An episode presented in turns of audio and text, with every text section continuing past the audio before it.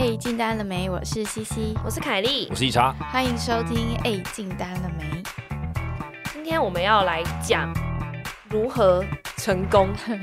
太好硬没有啦，其实这本书我们今天是要讲与成功有约，然后高效能人士的七个习惯。但我跟你们讲，我觉得这本书是我近期看过最好看的一本书、欸。就是我会我看了这本书，我会觉得我很希望两年前的我就看过这本书了。嗯，但是里面有非常多的道理，我也觉得的确是可能要每一个年纪看的感受会不一样。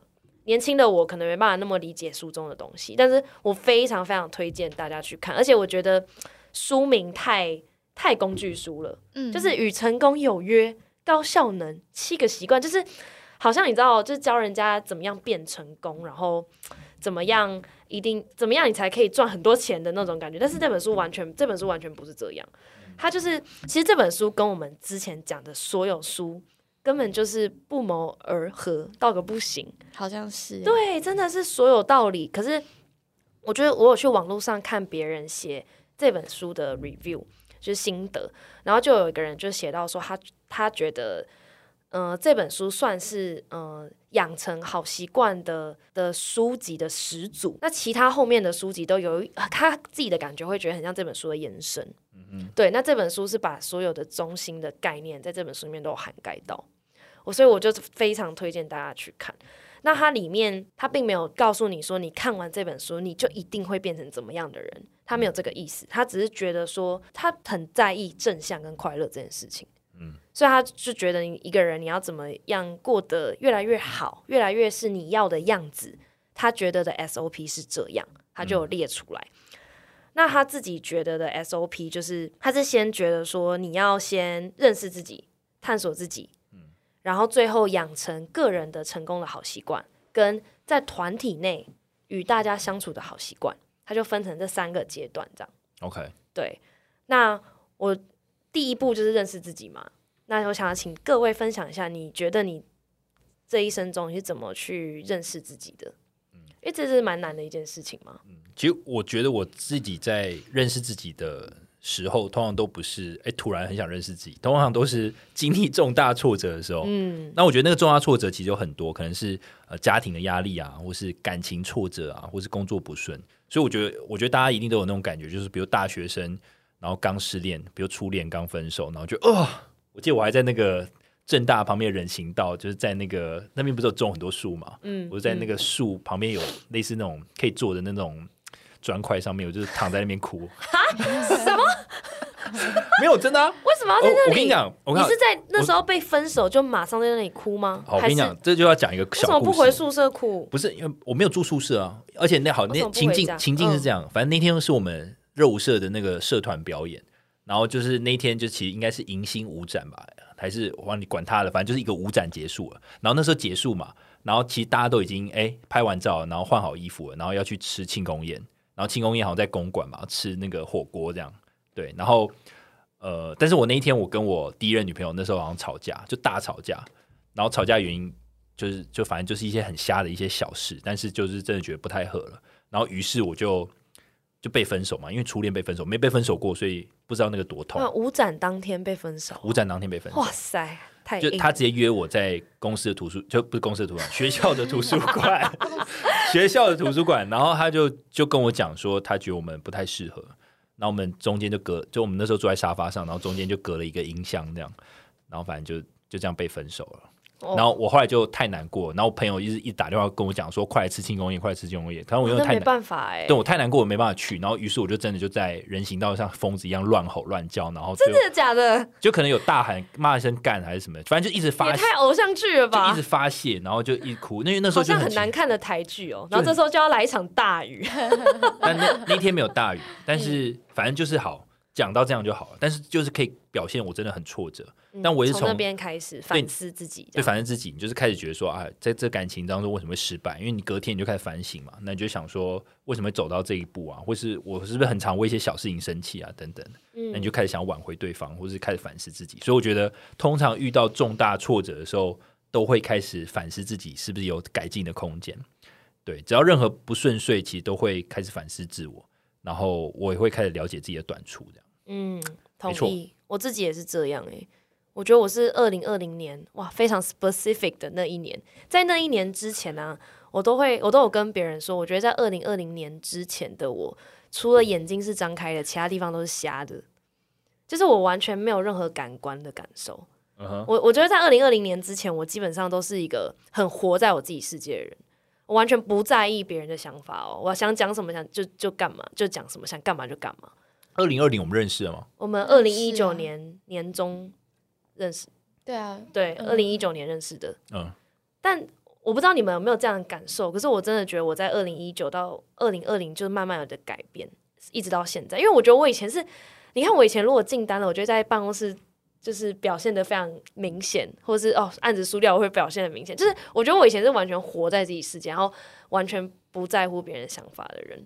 但我觉得我现在越来越学习要去在意别人的想法，想法，因为我很怕会就是讲错话啊，或者怎么样怎么样，就是越来越敏感啦。我在训练自己变得越来越敏感，所以我觉得我就是经历了感情的挫折，然后还有工作上的挫折之后，我觉得我自己就是每一次都会去记录自己的低潮、自己的想法，然后或者是每一次有任何想法，或是我要做任何回应之后啊，或之前，我都会去想一下，我这样子对或这样子错，那我之后要怎么改善？这样。嗯，对，就有意识。我觉得以前是没有意识的，诶，以前是讲了什么话就讲了，我听了什么话，哦，我就听了，就是这样。就你不会无时无刻的反省自己这样。不会，我就会觉得，呃，呃，怎么怎么发生这件事，或是哦，好开心哦，耶，这样，就是只有情绪，没有任何反思没有任何反思。OK，听懂。我 C C 我自己的话好像也是挫折跟分手，分手真的是可以很快很快的认识自己，因为，突然你生活中会有一个大部分就突然不见了。没错，突然跟自己相处的时候，你就突然发现哦，原来你有这样的习惯，或者是你其实可能不太知道怎么跟自己相处，对或者是不知道怎么面对自己的情绪，然后会用一些呃，可能看影片啊来搪塞这些你空虚或是低潮的感受。没错所以，我觉得也是分手啊，然后或者是呃，以前可能会遇到一些人际关系的问题，但嗯以前不知道怎么面对的时候，就会逃避。但是时间久了，你就会发现，一样的问题，如果你没有解决，它会用不同的形式再出现。没错，对真的，所以我觉得我也是工作之后才开始有在面对挫折、分析挫折，然后才嗯开始认识自己。对，我觉得以前就是遇到问题就会觉得，哦，那我不要去碰它就好，对不对？对就是不熟悉或者是就会不愉快的地方，那就嗯算了，就封起来，对，拜拜。就就再见，那嗯切断就是不要见面或者什么之类的。但现在就会觉得不行，嗯就是不解决，一辈子都会一直遇到一样的问题。哎、可是我现在还是会这样，有些我不想面对，我还是要，我还是会想要逃避，然后就被我老板抓到，说你你就是你给我去面对他，然后你老板好像你的保姆哦，好可爱，真的真的有时候会想要逃避。棒哦。这这个没有办法，但但你们觉得为什么认识自己是一件这么重要的事？我觉我觉得我认识自己真的为什么重要？因为我觉得认识自己才知道自己真正会让自己开心的事情是什么。好，比如说，好，我举个简单的小故事哦。我以前我以前去荷兰交换一年的时候，我曾经尝试自己去旅行。但我去自己去旅行之前，我就已经知道我很不会旅行。嗯，我所指的不会旅行，是指我连规划我的行程我都不太会规划。然后你知道，在欧洲你要买很多车票，那你要去很多订票哦，网站，你光是想到要去车站哦要订票，你就疯了。疯掉，真的疯掉，而且一点动力都没有。我知道有些女生在规划行程的时候很有动力，就是啊哇，你看这很好玩，这很好吃，然后然后排那个路线啊，排的满满满，刚刚好，就很很兴奋。那我一点兴奋的感觉都没有，一点点都没有。就是我只是觉得 OK，我人在此地，如果不去旅游，好像有一点，好像浪费对，有点浪费，真的。因为大家去欧洲就是想要去周游列国嘛，那我就想说，好了，那我这个时间我待在宿舍也不是办法。那荷兰又那时候又很无聊，那大家都荷兰人你自己都往外跑，所以我就想说，好，那我一定要出国去玩。结果我就就订了机票，呃，不是订，也不是订车票了，这种火车，那我就出去玩。结果就在德国就出很多事情，所以我的，我记得我之前就讲过 能，出什么事？就我的我去德国的时候，我的护照就掉了。对，我在在被偷吗？被偷被偷，在他们那时候是圣诞节，然后在一个圣诞市集，我然哇，后我这是个大事，那怎么办？对啊，那怎么办？然后我就要去，我因为我刚好下一站要去，我在德国，德国有很多国小城市嘛，然后一开始在阿肯这个地方，然后反正在阿肯这个地方的圣诞市集护照被偷，而且你自己一个人。没有我跟我朋友，哦，然后因为钱都被偷走嘛，然后哇靠，你是整个包包被偷？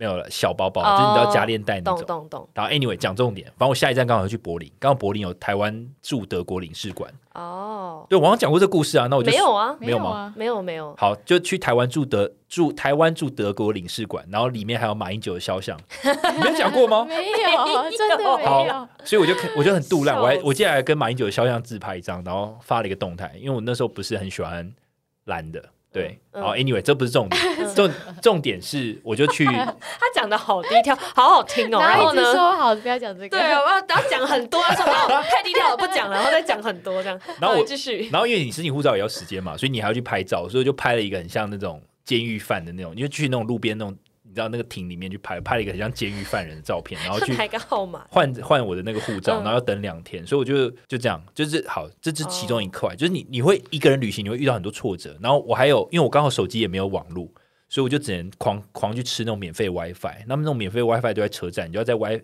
在那个有 WiFi 的情况下，先把一些路线查好。然后如果你一查错，或者他一手机那那就完蛋了你就完蛋了，就你就吃 屎你为。什么不办 SIM 卡？就我那，可我那时候我就想省嘛，我那时候学生，哦，OK OK，好惨，我听起来我我好想哭哦。我我我我惨到 我那个路线都要截图，是谁？没有旅伴，我就是一个人啊，我自己去旅行。可是你刚刚去德国，你不是说有朋友吗？对我好，我自己去旅行，但我中间会见到朋友，哦，懂懂。但是但是你在那边交通是自己一个但，交通自己一个人，所以我就狂迷路，因为我就是一直截图 Google Map，就是我因为我手机网络没有，所以我要想想，如果他有另外一个朋友跟他一模一样，就是两个人都死不办 SIM 卡，然后两个人都一直一直迷路，两个人一直没有赶上车，会会想杀了对方哎、没有，我已经想杀了我自己。对啊，然后我那我那时候可怕我后来就去柏林围墙，然后我去柏林围墙的时候，我还被骗钱。就柏林柏林围墙，他们就是很多那种。就是那种诈骗，他们会自己自己一伙人，然后有些人假装是摊贩的人，有些人假装是来观赏的人，然后他们就假装很热络啊，在就玩一些赌钱啊。比如我猜，比如它下面会有三个类似杯子，然后就猜说里面哪一个里面有球，那你猜对了，比如你原本压一百块，他就再给你一百，因为你就赚双倍的意嗯思。嗯嗯那我那时候就是你知道赌性团来，我觉得哎、看三个球是怎样，我眼睛再怎么瞎，我都不可能选不错，就突然一个赌性来了，你知道吗？然后就就开始开始玩啊，然后哎干怎么一直一直输钱你，玩很多次，我很多我这种不就是我两次就好了吗没有把我？钱都输光了，而且而且等一下，我觉得他没有被骗，他是个白痴。你不是因为 你他们没有骗你啊！你赌一赌一小钱被骗，你就想要再压重本，再把一次翻回来，因为你一次赚两倍，可以啊，你就是你下两百块，他就给两百感觉你。不会做这种事对，我以为你是那种很保守，不没有愿意把钱拿出来。我我也觉得我不是这样的人，但是你那个想要把它赢回来的心情，在当下是非常强烈的，因为你不想要被浪费掉。OK，但我有个小结论是，他们没有骗你。没有，他真的他们是诈骗，他们真的是诈骗可。是没有，好，让我讲完。所以我先被骗光了，大概我手上的大概是两三千欧吧，我忘了，我忘记有那么多，我有点忘，钱哦，我有点忘了，但反正很多。欧元十几万呢，欧元四十几好，那那可能没有那么多了，应该换算两成台三百欧吧。好了，两三百欸，欧两，三百欧也很多对啊哎。两三百欧大概一万，好，差不多，差不多价。我那靠，好，疯哎！然后我跟你讲哦，我那时候那时候柏林，你知道柏林围墙的概念是它是一个墙嘛，但是你可以两边都可以绕，就你可以那边绕。对对对。然后这个好，比如说他们他们诈骗就在墙的一边，对，然后我就刚好就是 我已经被骗光了嘛，我想说好了谁，然后就越走 越想，就越想越不对劲，然后就绕回来柏林湾，越想越不对劲。然后我那时候就觉得干嘛，好像越来越觉得不对劲，因为我就真的觉得我被诈骗。然后然后因为那时候刚好有个，刚好我也跟我某一任很喜欢的女朋友分手，嗯。别的就不是嗯。第一任，就是别的分了，然后我就觉得很干。我真的觉得他妈的，这柏林德国在搞我，就是我护照掉了，然后钱被偷，然后我还面临在德国卡到，然后对，我还面临分手。然后我那时候就是他妈，我真的是火气来了，我就把我单眼收到我包包里面，我就准备要去打架，我就绕回去找那些诈骗，然后我就准备说，哦理查年轻的时候跟现在差好多。我跟他讲说，我用英文跟他讲，please get back my money，然后然后就是不然我就直接在那边大叫，就是说你们这是诈骗天，哪，你不会怕他们打你？没有，那时候我那时候单眼都收起来，我就觉得他妈的管他的，嗯我跟他拼了。你好疯哦。然后他们呢他们后来就是就是一做事就是要打我，然后他们就类似那种年纪比较大的老头，就跟我讲说，就是问我说我到底想要干嘛？嗯，然后我就说我要把我钱拿回来，因为我就、我我我反正我就说我不想要被骗，然后你可以去，我就说你可以去骗别人钱，但你不要骗我的钱。我就这样，我就讲很清楚，因为我觉得我已经很 sad，然然后我已经度过很差的一段结段，果是什么？结果就是他叫他们小弟过来，然后就拿准备要把钱还给我，然后我比如我刚说，比如比如一百一万块台币好了，他就准备掏钱来给我。那时候还很机灵，我说我不要那几张，我要后面那几张，我怕给我假钞。嗯然后他也真的给我，那我发现也真而是真钞，嗯那我就走了。嗯然后他最后临走前还问我一个很戏剧的一句话，说 Where are you from？我说 I'm from Taiwan。哎、可是他们人蛮好的哎、没有啊，他是诈骗啊可，是他还钱呢、不是，他是为了不影响他继续的诈骗生意，啊所以他哎、我必须说你很勇敢的、你那时候是大四之类的吗？你很勇敢呢、应该吧，大五了，大大六大六出国，然后后来就是你知道走完柏林围墙那边有个板凳，我就坐在那边思索我人生。我想我干，刚刚到底经历了什么？对啊，那一串是我刚我刚刚到底听了什么？好好听哦、那一串是永恒，好你知道吗？然后 我跟我跟我妈讲，我妈说下次不要这样，下次不要你。的低潮是很很有趣的低潮、不哎，是你在一个大，在大学的某一个石头上哭，然后在柏林围墙旁边，就是就是你的你的低潮也太太具体了吧？是有一个剧情，因为我的低潮好像没有一个剧情，我没有对啊，他的低潮有一个剧情，哎，好好听哦、应该说，就应该没有人敢跟诈骗直接这样正面杠吧？对，就是你会去玩那个是也蛮智障，但是你敢去要钱回来就蛮勇敢的就。就我有智障，所以你的智障跟勇敢就抵消，抵消就是你就是个凡人这样。OK，Thank、you so much。为什么会讲到这个？哦，所以你要 哎、我们要了解自己是不是？对啦，为什么要了解自己啦？你刚刚讲那么多，就不会被骗就不会被骗，是不是？还是？不是、啊、你刚问我说为什么自己旅游？不是为什么认识自己在人生是一件很重要的事？可以省一万块。哦，没有，哎、干，我完全没有讲到重点。对啊，所以为什么嘛？所以就不是，所以我认识后就是发现，其实我不太适合自己旅游。然后就是说我以后就是 倾向就是别人规划好，我再一起去这样。好好好，讲完。其实我昨天讲一大段，但其实其实就是认识到自己不适合自己旅游，懂懂懂，原来只是不小心讲了太柏林围墙，然后就不要再逼自己去旅游了，这样因为没有必要。这样对对对好，那 C C 呢？好，就我之前有看一本书，叫做《疗愈密码》，嗯，然后它里面就在讲它的整本书，很推荐大家去看。它主旨就是在说，其实我们所有的感受，你觉得别人对你好或别人对你不好的那个感觉，都是你自己创造出来的。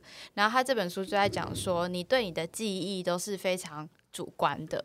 记忆就像一个录影画面一样，你是从你客观的，哎、从你不主观的，哎、从你不客观的角度去嗯记下来的。嗯嗯所以其实你的记忆是非常偏颇的，你的记忆也是非常不真实的。嗯，但是大部分的人会因为儿时的记忆而对于现在的你做一些决策，你会有一些改变。对比，如说小时候妈妈因为你没有考试考好，她不给你吃那个那个冰棒，嗯或是不给你那个奖励，会造成你长大之后对于你自己可能都会设这个限制，或者是觉得你自己是不是什么事情做不到。嗯嗯，嗯，对，所以在看这本书的时候，我就觉得说，OK，好，所以的确有可能我对于以前的记忆是会导致我现在做事的方式，所以去回顾以前的记忆可能是一个做法。那我同时也发现，就是其实我们现在在跟人相处的时候，比如说，我觉得我给一个新人很好的建议，我当下感受心情很好的时候，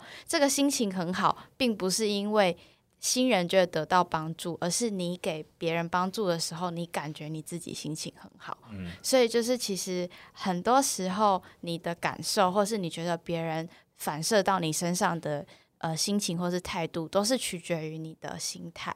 没错，对，所以那就是我会觉得说，所以我看完那本书，我会觉得哦，的确就是认识自己是一件很重要的事。认识到你自己的时候，你所有外在给你的投射，你都会感，你都会很清澈的感受到这些投射到底对你代表是什么意思。这样，对，嗯，我我也是认同 C C 的想法，我想法跟 C C 是一样的。就我觉得想法跟潜意识就是一个人的根基，这样，就你只要这个东西很清楚。理查笑什么？你只要这个很清楚的时候，我觉得自己就会像一个很稳定的船，对，就是有任何大风大浪的时候，你不会一直改向，你知道吗？嗯因为我觉得如果没有认识自己，没有所以刚刚我就是不够稳，所以录音前就是 没有没有，刚刚是我们这个浪太鸡掰，所以就 没有。刚刚我们就是跟思琪思琪聊天，然后我们就在那边讲很鸡掰的话，然后 C C 就是心情有点被我们影响到。没有因为我我底气不够，所以我就创造了一个比较比较难过的情境。这对，但但没关系，但但我觉得就是说，以人生拉长来看啦，就像刚刚理查有引出一个诗，就是有个星星在那边，就是可能说你的这个你这个船往那个星星走，你就是很确定，那大风大浪就不会影响到你。我觉得这是认识自己的意义，就跟 C C 刚刚讲是一样。那这本书其实他他在最前面的前言，他就讲到一句话说，有多少人临终就是要要过世的时候，会去后悔自己没看到的电视剧，或是后悔自己没有多花一点时间在工作上。有人会这样吗？他说，其实几乎不会。他说，人其实，在临终的那一刻，都只会想到自己心爱的人、家人，或者还有自己服务过的人，就这一生中你自己有贡献过的事情，这样。所以他就觉得，以这个。往前去，哎，往后往后去回推自己的人生到底要怎么去过？那他觉得第一件事情最重要，认识自己嘛。我们刚刚讲过，然后再来是思维的认识之后，自己之后思维的转换。因为他在跟儿子的教育上，他就有看到一个很重要的一个思维转换的故事。因为他儿子从小成绩就不好，然后又很瘦，所以都没有办法打棒球。就棒球打的很糟，美式足球也踢的很糟。可是在美国，运动好是一件很重要的事情。嗯，等于他成绩不好，运动又不好，然后他爸妈就觉得啊不行，要帮他，所以他爸妈就一直鼓励他哦，就会一直说你一定可以的，就每天都开车带他去上棒球课，然后觉得说你一定可以，来你棒子就是挥高一点，用力一点，你的站姿好一点，可以可以，你很棒，你很棒。这样，即使他打的超烂，他爸妈都会说你很棒，你很棒。然后他的同才笑他儿子，他爸妈还去教训那同才说：“你不可以笑我儿子，我儿子很棒什么的。”就他儿子反而越打越糟，然后有一天就再也不肯出门，就是说：“好，真的很不想打棒球。”那他爸就无法理解啊，为这个作者就觉得说：“我都已经给你这么多鼓励了，为什么你还是没有办法去相信你自己可以做到？”然后后来他自己就是看了很多书，然后一直去反思之后，他就突然想通了，他觉得他给的鼓励从来都不是真的鼓励。因为他的思维，其实他内心深处就是觉得他儿子很糟，他内心深处就是觉得他的儿子没有符合传统大众价值的期待，成绩不好，运动又差，所以他内心这样想，所以他给的鼓励出来，其实儿子都可以感受得到那个能量是假的。哦，真的假的？嗯，就他可以感受到你那个鼓励根本不是打从心底的鼓励，你根本就不是真的相信我，你只是很希望我可以赶快去符合大众给我的期待。嗯，对，就是他觉得小朋友其实都感受得到的。嗯，他就从那一刻开始才发现说，他不应该一直去给儿子这样的鼓励。嗯，他就是直接让儿子去选你到底想做什么，他就跟儿子好好沟通，然后也不给他压力了，就是告诉他说。就告诉他说：“你要去上课就去上，然后你就是享受这个过程，然后也再也不会去要求他一定要怎么样，就是觉得他就是开心过他的人生，开心去享受这个体验。就他儿子反而棒球越打越好，就他儿子后来就开始没有这个压力了，你知道吗？他就真的只是去享受、去体验打棒球的这个过程，嗯，他就没有再去给自己压力，所以他，然后他也觉得儿子怎么想比怎么做重要。”所以不要再去 focus 在说你棒球的姿势要多完美，嗯，然后你要去练习要练几次什么的，先去想棒球对你的定义到底是什么，就是不要，因为他爸妈可能会期望他一定要成为校队队长什么的，可是他就是告让儿子去想说，其实你不用去想，你一定要有压力成为校队的队长。如果这个运动是你自己选择的，那你就是去享受去打棒球这个过程就好。嗯，对。感感觉像听起来，他如果做这件事情是开心的，他自然就会找到方法去好好把它做。没错，没错。所以要先转换这个思维。所以他爸妈就从这一刻才突然想通，其实是他们自己把自己把这种传统价值，嗯，诉诸在小孩身上，然后自己都没办法改掉，才会造成这样的后果。所以要改的其实他们自己的想法，那小孩就会跟着改变。所以意思就是说，如果我们未来当父母的话，我们都不要太对，就是不要强加自己的期待自己小孩身上了。对，那对于自己也是这样，对自己也是这样，就不要强加传统的价值在自己身上。就是我一定要，比如说三十岁买房买车，对，然后我一定要怎么样？我做这件事情，我一定要成功，然后我一定要每天早睡早起，然后又要运动，又要吃的健康，又要漂亮啊！没办法，sorry。你后面讲那几个听起来蛮蛮蛮 OK 的啊，不行吗？没有，就是如果说。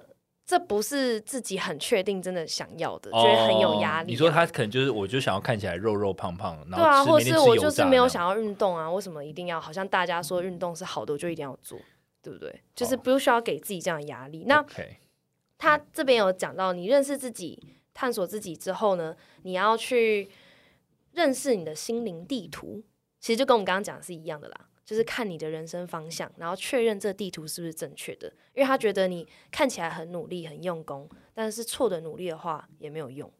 哦，OK，他觉得你就只是在错的地方很用力而已。你就是先认识自己，了解心灵地图之后，你再去努力。这个这一段我刚刚有看到，因为我记得作者举例一个例子哦，他说如果你今天你要在底特律这边开车，哦，对，结果你你拿了地图去，比如说纽约地图，那嗯你在一个错误的地图去开，你永远达不了目的地。，对对，所以你一定要先确认你的怎么讲，怎么样？你的地图是对的，你的心灵地图必须是对的你的路径是对，你的对地图是对的啦。那你路径怎么开就没关系，因为你地图是对的嘛。对。对，然后接下来就是他觉得个人的成功有分三个。那第一个就是要主动积极，可他的主动积极并并不是我们想象的那种老师这一题我会的那种主动积极，他的主动积极是其实跟我们之前讲过的观这么观念是一样，就是你要懂得为自己的生命负责，然后主动出击。所以就是你要专注做好你能控制的事情，不要很习惯当一个受害者。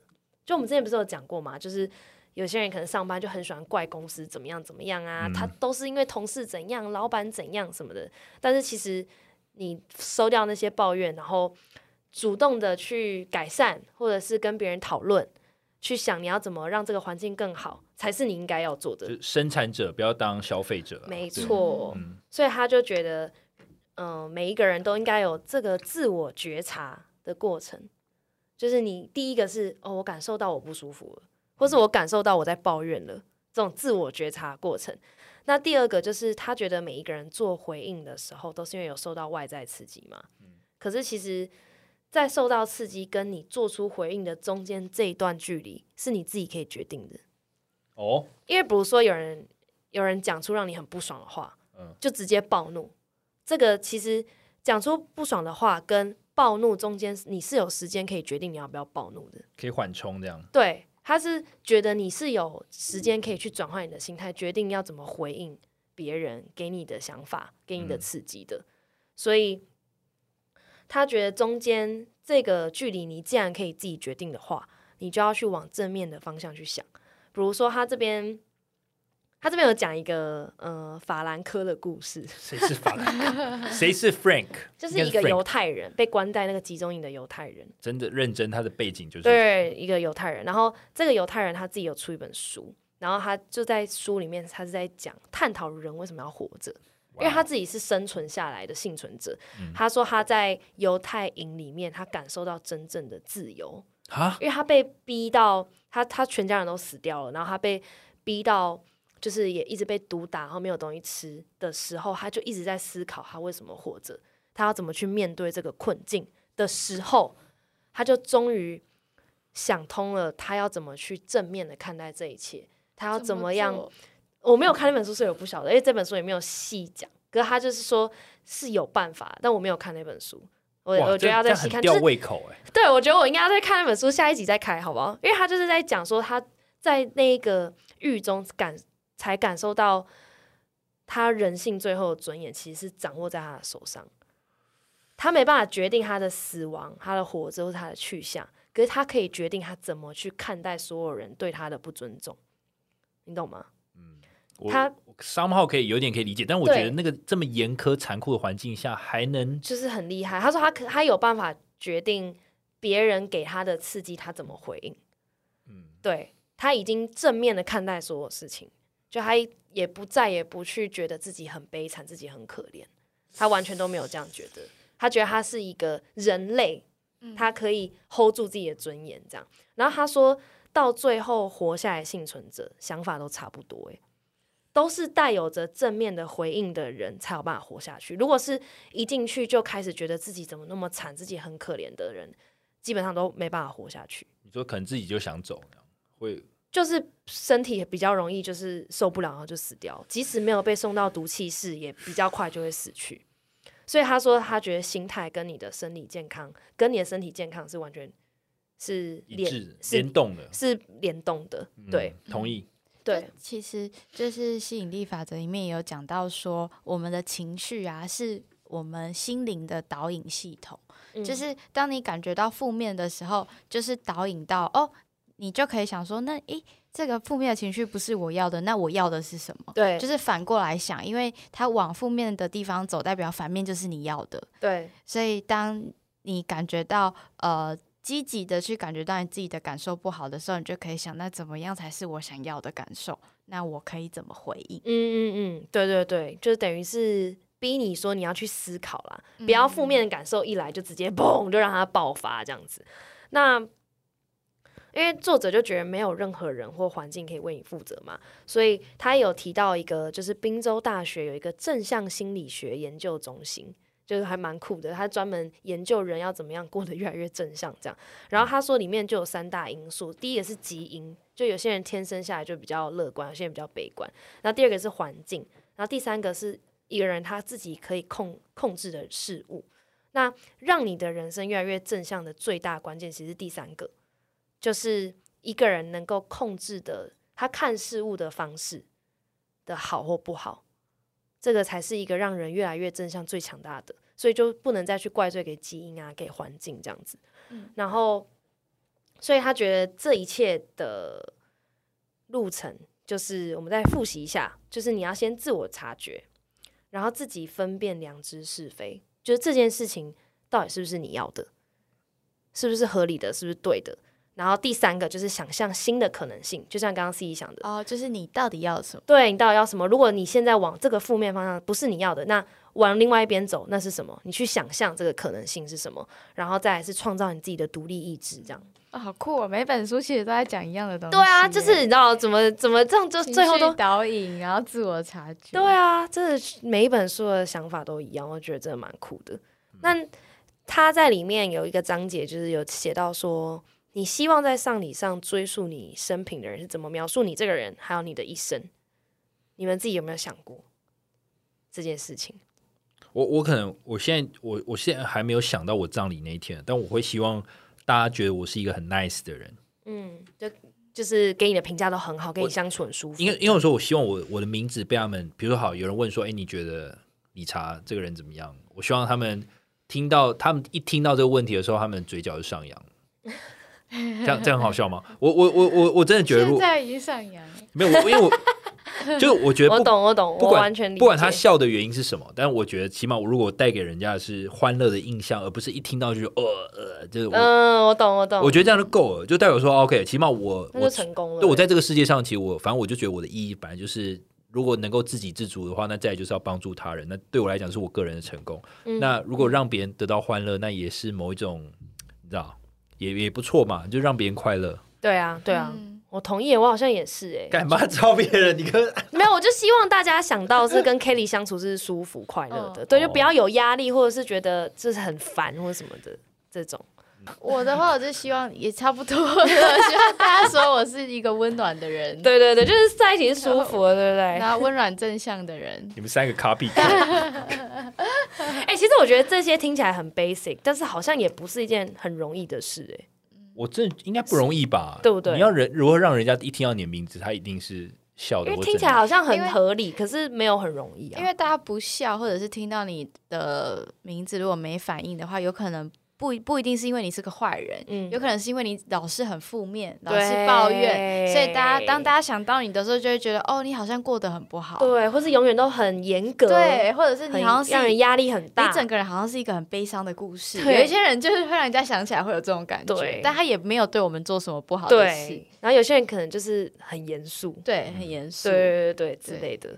这的确有一点个人特质啊，看自己有没有想要改变自己这样。但至少我希望我是。就是别人想起我会觉得哦，我是一个乐于助人、温暖、开朗、懂懂之类的。对我也是，因为他这里面就有讲说以终为始，那他的终其实就是你死掉的那一刻。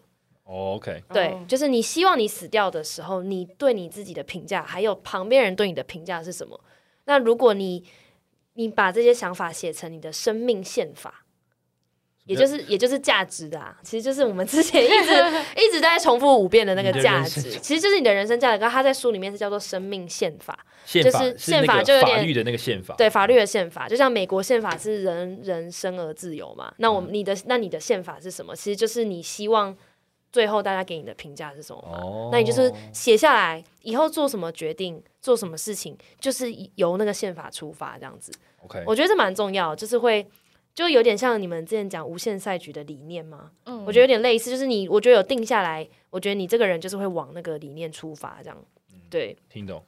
然后你要能够做出，因为他觉得有生命宪法或者是有价值的人，在厘清生活重心的时候啊，你就比较能够做出主动，不是被动的决定。比如说，它里面有给一个建，有给一个例子，就是说，假设你明明就已经约好今天要跟你的家人去一个去一趟旅行，然后可是主管突然说有紧急的事情，你今天必须必须就是推掉所有事情来加班，嗯，那你会怎么做？那他在书里面就有讲说，如果没有一个很明确原则的人，他就开始很焦虑嘛，他就开始觉得说啊，要怎么跟老婆解释啊，又要吵架，可是要怎么跟主管解释呢？又要就是我到底要去哪一边？那他去加班，他可能他如果没有很明确的重心或者很明确的原则的时候，他他就会觉得他可能就会很心不甘情不愿的去加班，嗯然后也没有跟老婆讲清楚，然后又吵架，然后去上班的时候也臭着一张脸。那如果他决定推掉那个上班，他可能又很心不甘情不愿的跟家人出去，然后又跟老婆说：“你看，就是陪你们，然后我就没办法上班。”就因为他根本就没有很确定自己要什么，可他觉得如果你这个人很确定你的原则，很确定你做事的方式，你就有办法把这件事情处理好。即使你最后有可能，你即使你最后一定还是要么陪家人，要么上班嘛，你做的决定看起来是表面是一样的，可是你所带出来的能量跟你自己的情绪是完全不同的。就至少你有一边可以顾好，或对甚至可以两边都有，对就是顾好的方式。，对，就会有两边都顾好的方式，而且你都可以给出很很确定很好的解释。嗯因为你已经很确定你为什么要这样做决定了嘛，你不会两边都有点给不出很明确的解释，又让自己心情很糟，这样对。所以我觉得我蛮能够认同，因为而且他觉得说你做出的结论都是会经过考虑的，因为你就是有你自己的价值了嘛。然后你根据你的原则所做的决定，你也会觉得很棒、很踏实，然后可以提供提高你自我的价值，这样。所以他这边有想到，有写到说你怎么去做这件事情呢？其实就跟未来日记是一样的概念。他这边说，你就是激发你的想象力，你写下你理想的一生，然后写的很详细，写的时候要掌握所有细节，投入你的情感跟感受。就比如说，哦，我跟我老婆要要要住在一个湖，要能够住在一个湖边的小屋啊，可以钓鱼什么，就写的很很详细，这样，那就会让你知道说你是真的可以做到这些事情。然后你要往这个方向走，其实就跟未来日记概念是一样的啦。然后他这边也说，你也可以选取角色，为每个角色写一个人生剧本。就比如说，我未来可能是别人的太太，我可能是别人的妈妈啊，我也是别我妈的女儿，这样。那我做每一个角色，我应该我的剧本是什么？我怎么去面对每一个人，都可以写得很清楚。那你以后做什么事情，做任何决决定的时候，你就可以往这个剧本走。可可是我们录完嗯那么久，你们真的有写了吗？你说未来日记吗？对啊，或者是类似的这种剧本的有有有有，我一直都有写，但我只有写一年后，就我没有写更远，更远就是有点 无法想象。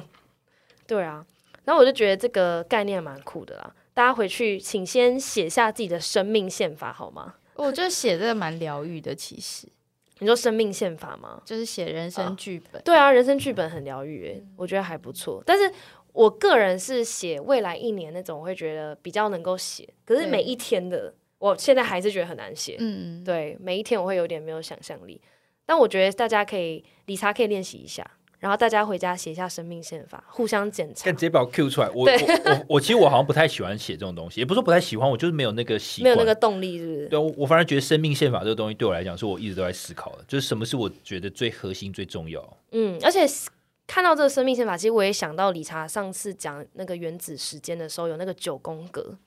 其实我上次有一天就空出了半天写九宫格，我写好久，而且我那个框框，对对我那框框多到就是就是已经有已经超过，已经写了好几面笔记本这样哎、就那个框框多到一个不行。可是我写不完呢，哦，你说那个九宫格就我填吗不完。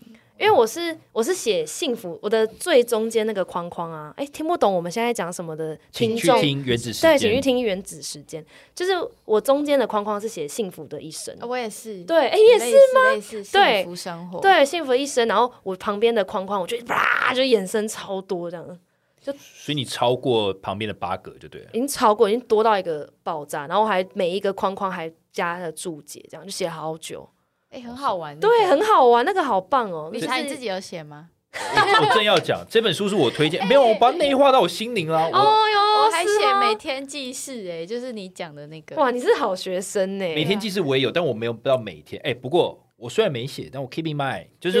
我我知道我旁边有八个，然后我我，比如我最近也开始会约一些老朋友吃饭啊，那这然后我会跟家人有互动。你看，我朋友跟家人就顾到，然后还有工作嘛，我这样起码三个，然后再副业嘛，podcast 四个，好，然后剩下四个我可能就身体健康、运动，然后我剩三个，所以我其实我还是都有达到，只是没写，有有可以，我觉得很棒。开始辩护自己，为自己辩护。对，我觉得很棒。好，然后再来呢，他觉得你要学会处理你的 priority。那他这边就讲到说，处理事情啊，他觉得你是先管理重要性，再管理时间。哦他说管理时间，他觉得没有那么重要。那管理重要重要性呢？他觉得就是分成四个，就是急迫性跟重要度这样。嗯所以你就是一定是先处理最急迫又最重要的事嘛。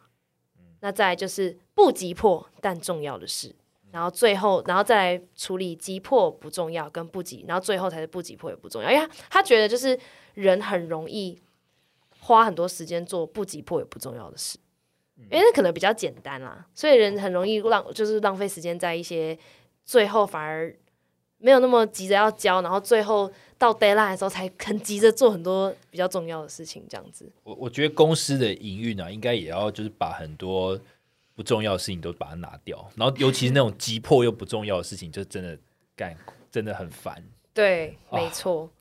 所以，但公司那个可能就比较难。但如果是自己的话，就是自己分类，找出真正重要的事情做。这样，那再来第四个就是双赢的思维。他现在就是进入到团体的成功。刚刚三个都是个人成功，那团体的成功的话，他觉得你第一个就是你要学会当利人利己的人，就是你要能够真诚、成熟，然后然后富足的心态，就是不跟别人比较。要知道说，互相分享、互相合作，才是把整个格局越做越大的一个方式。这样子，嗯，那再来是知己知彼。那知己知彼呢，就是你要跟别人相处的时候坦诚相对，然后展现真实的自己。所以，然后还有一个就是，我们上次去 Urator 录音的时候，有讲到，就我们他这边有讲到说，你要学会多倾听，去真的了解别人，不要在嗯。他就他说在书里面，他就说他觉得很多人话根本就还没听完，就已经在想着要怎么回应别人了。就是我们上次讲的，哦就是因为我们觉得当业务学到的一个很大的一个技能，就是学会怎么去听听，对，嗯然后去听别人为什么要这样讲，他的目的是什么。那他觉得作者觉得学会多倾听，真的了解他人是一件很重要的事，而且这样就会让别人对你更有一份信任。嗯，对，以后因为别人就知道说，哎，跟你相处我是可以很坦诚的跟你讲很多事情，对，就不会有这种防卫心这样子。所以像他，哦，他跟他儿子就有一个美式足球的对话，因为他儿子小时候就问题很多，就是不想打棒球，又不想打踢美式足球，然后他爸就一直说什么。你为什么不去啊？你这样很奇怪！我都已经花这么多时间训练你，又花这么多钱送你去上课，你为什么不去？然后就在面一直一直逼他儿子，你知道吗？然后他儿子就觉得啊，我就不想啊，你不要再讲了，我不想听。然后门就关起来，有没有？然后有一天，他爸就觉得他要敞开心胸跟他儿子聊一聊。然后他就是有一天吃饭，他就很随意说：“哎、真的啦，为什么你不想踢美式足球啊？”然后他儿子就说：“因为我我在班上是最瘦小的，所以我每次在场上都是表现最差的。然后每次足球不是会很暴力撞来撞去吗？他说我每次都被撞得很惨，然后都会受伤很痛，然后又很丢脸这样。然后他爸就吓到，他爸不知道原来他儿子对于这件事创伤这么重，因为他觉得他就一直被取笑，很丢脸这样子。然后他爸才知道说，原来他儿子是不他根本很不开心在做这件事情的。对，然后他就因为那一次之后，他儿子就知道他什么事情都可以跟他爸聊。从那一次开始，他这个作者就说，他儿子人生任何重要决定都一定会跟他爸讨论，所以他就觉得你一定要敞开心胸去倾听别人的原因啊，别人的想法这样子。然后再就是一己之心难度他人之腹，所以这就是我们刚刚做我跟理查做错事，就 是不要以为理理解他人的状况啦，或者以自己的经验判定他人的选择或者现况，这是完全就是反映我对了，当然没有啦。我们刚刚其实就是一个互相分享经验，但是就是这个就是一个在聊天的。在聊天的时候的艺术嘛，就是有时候别人在讲他的想法或者选择的时候，你就是倾听，然后了解他的想法，为什么要做这件事。然后他有讲说，在跟别人相处的时候，你先了解，然后思考，然后再去做判断。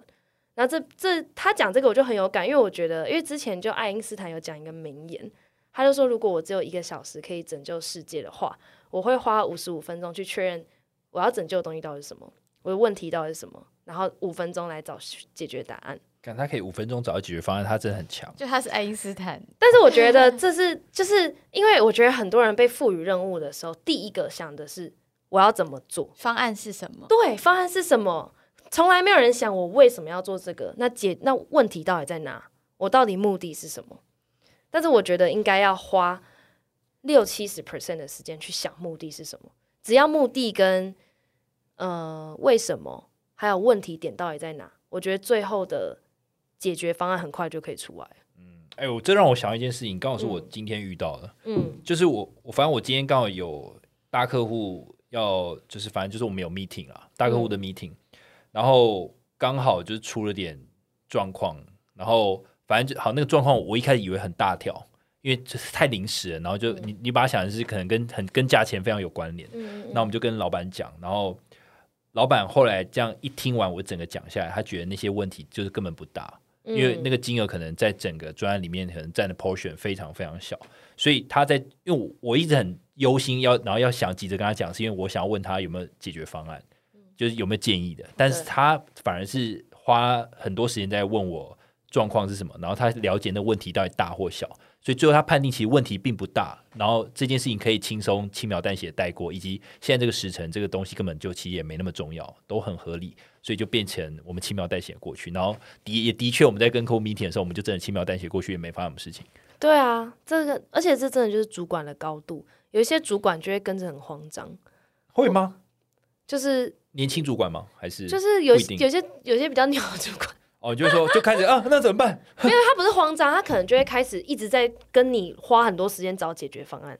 哦，就他没有跟你花时间去定义这个到底为什么发生，或是这个重要吗？但我觉得那是经验啊，对，是经验。对，就是我觉得思思考应该要占就是百分之六七十的时间啦。然后再来就是综合重效，那就是放下自我，与他人沟通，同心协力创造价值。我觉得这个。如果是年轻的我听，我就觉得是不就是干你们讲那个废话。可是现在我年纪比较大了，我真的可以理解这件事情。诶，就是我觉得团队合作并不是想象中的那么简单，就不是分工。对对，不是想象中的。你真的要放下很多的自己，然后好好去跟别人沟通。我觉得啦，如果真的要创造一个比较好的价值的话，哎，可是我觉得做业务很容易放下自我。对啊，对啊，我也是当了业务才有这种感受。对啊，我对吧？合理吧？我没有曲解他吧？我觉得当业务真的很放下自我。我我觉得我是放弃我的尊严，没有认真啊！我真的没有那么夸张，真的，真的，真的。为什么要放弃尊严？你又不用跟客户没有真的是做做一些很屈辱的事情。客户再不合理事情，或是内部再不合理的事情。对方再不合理的要求，不不用笑，但是就是 always 都是要拜托拜托拜托。哦，比如说拜托客户合约赶快回来，拜托内部人员，拜托你一定要出席这场会议来去讲一些技术相关的东西，因为他就是他的自己的一些 agenda，他不想来的，那都明明就很不合理，都约好了，那他突然不想来，那你就只能拜托他，请他来，类似这种感觉。我意思就是说，其实你你不要很理直气壮，你反正就是必须放下那些情绪，然后去拜托人家。所以我就觉得。Always 做业务就是要一直放下自我，才有办法。这就是你刺激跟回应中间的距离，你就是愿意好声好气跟别人讲。你知道那个中间距离是什么？那中间距离，如果是你自己想得到办法，那就是你自己的思考的时间。但如果你找不到办法，那那个你刚刚说刺激与回馈那个中间，就是你跟你老板讨论要怎么办，知道怎么操作。对啊，这样也很好啊，就是有一个思考的，有一个思考的时间呐、我觉得这这个就是当业务好处，因为你受到这些刺激，你要学会怎么回应啊。你不能直接暴气，或是直接就放弃，或是沮丧，觉得干那老娘不做了，这样就是一个还蛮好的学习方式啊。那再来就是他觉得刚刚讲的以上六点，全部都要一直不断的更新，你要一直去检视自己有没有做到。他在书里面有有举例说，他每一次做任何决定，他其实都会把这几个大点拿出来对，就是有没有对他哪一个部分没做好，或是有没有符合他的生命宪法等这样很等的这样。多哎、你真的直接把七个习惯整个讲完哎、对啊，我全部讲完了，大家不用看那本书了，没有啦，还是要去看那本书，里面有讲超级多小故事，就是很容易阅读，很多小故事，只是我没办法在这边分享，因为太多了。但他就会觉得说你要，他觉得他他 那作者自己说的哦，他说这本书呢不是让你看一次就收到书柜的书，这本书是你每一年都要拿出来再看一次的书。他会觉得你每一年的心境会不一样，你每一年的感受都会不一样，所以每一年要看一次。你这辈子有哪一本书你每一年会拿来翻？从来没有。我也从来没有。那太可怕了吧？作者也觉得你还要不断的更新四大面向，第一个是生理健康，第一个生理健康，那第二个是心智。心智的话，就是你要自我教育，要多去写作啊、阅读等等的。然后第三个呢是灵性，就是你要多去冥想啊，确认价值观。那最后一个就是社会情感，就是你要练习你的待人处事之道，这样。太赞了，太赞了！没错，所以呢，他这边这边有讲到说，其实他对他来讲，工作有一层非常大的意义，就是你可以看到自己的贡献，然后发挥你的创意，为群体带来改变，就不是只有收入这一块。是对，所以他就觉得你看待工作的方式，也可以用不同的方式来看待，这样。所以这些七大点，就是大家都可以每天带回家练习一次，这样。我我觉得我觉得他讲的其实都是很很基本，可是又很重要的的概念呢。对，而且我这边是讲的，因为东西太多了，我这边其实是讲的很 vague，他在书里面是讲的很 detail，然后有很多故事，很多故事，他每一个七，这每一点哦，他都有大概在二十个小点，哇，就是每一个习惯都有二十个小点，然后每一个小点都有一个习，都有一个小故事跟举例，让你懂它的意思。我觉得你这样有点吓到我，我觉得还是直接去翻了好，不然就觉得哦，干嘛这样不是加起来有 一百四十点吗？我直接去翻好了。突然感觉会比较好吸收，对不对？对，我觉得还蛮好笑，因为它就是有点就是一个笔记的，你知道吗？就他会告诉你说，哦，第一个怎样，第二个怎样，就是都已经帮你整理好了，很多人生的观感。而且他的儿子在书里面也有给很多很多，诶，这本书是爸爸写的嘛？然后那个很不会读书又很不会打棒球跟 踢美式足球的儿子，在书里面也做了非常多的评论。哦，我记得他们是共同，共对他们是共比这、哦这本书的，因为他儿子后来变得超优秀，就是那种就是就是大家都会很爱的那种儿子。所以他儿子在里面就写他的感受，他儿子有说他觉得他爸，他小时候觉得他爸是史上最无聊的爸爸，因为他每次都会跟他爸抱怨说什么。哦，今天数学课真的很难呢，我觉得那个老师根本就是故意出这么难的课，想把我当掉。那他爸就会说：“儿子，你不能抱怨你的老师课出的很难，你要么换老师，你要么就是把这些课程都整理起来，证明给你老师看，说他出的课太难了，不能这样出。他说你不能什么改变，什么行为都没做，你就回家跟我抱怨。然后或者是他就说什么，哦，我觉得打棒球真的很累啊，很烦啊，我不想打了。他就是说，你要么就是你就不要打了，你再选一个你的兴趣，不然你就是去面对，或者是你看你要怎么去调整你的作息。就是他就是永远都是你知道很理性的对话，就是告诉他说你要为你自己负责啊，改变等等的这样。